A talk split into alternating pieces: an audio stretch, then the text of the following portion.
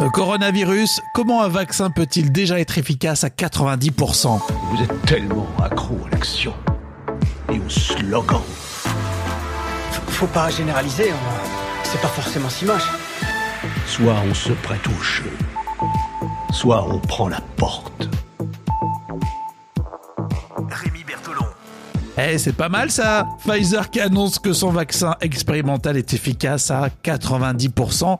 C'est une nouvelle encourageante qu'on a vue sur Radio-Canada Info avec le docteur Cécile Tremblay. Elle est microbiologiste infectiologue. Oui, en fait, euh, une efficacité à 90 c'est très, très bon. C'est ce qu'on recherche dans un vaccin. Nos, nos meilleurs vaccins ont ce type d'efficacité-là. Contre la rougeole, c'est à peu près 95% Donc, c'est très, très bon parce qu'on avait peur d'avoir à se contenter d'un vaccin qui serait efficace à 50 On est d'accord, ça serait idéal à 90% On en est où dans le processus?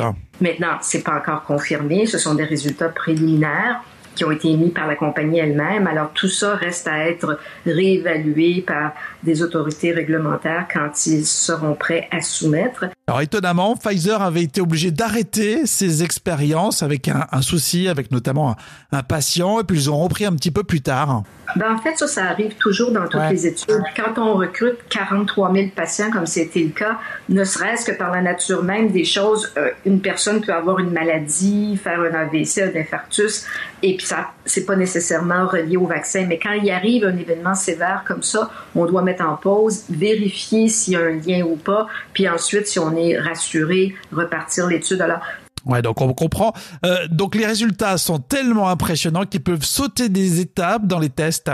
Donc, si le résultat est de cet ordre de grandeur-là, donc 90% d'efficacité, ça justifie de euh, sauter la dernière. Ils vont continuer l'étude quand même, mhm. mais ça leur permet tout de suite d'appliquer euh, aux autorités réglementaires. Alors, il y a une bonne nouvelle aussi pour les autres pays qui n'auront pas fait des contrats avec euh, Pfizer, par exemple. Les, les, autres études continuent. Il y a deux autres études qui sont très, très près du but aussi, qui sont en cours avec deux autres vaccins. Et la planète va avoir besoin de tous ces vaccins-là. Cécile Tremblay, microbiologiste, infectiologue, et on regardait Radio-Canada Info. Et le replay est à votre disposition évidemment. Euh, merci euh, d'écouter euh, le podcast sur le lever du soleil. Vous êtes abonné, hein, vous nous suivez, on revient bientôt. On vous souhaite le meilleur pour aujourd'hui.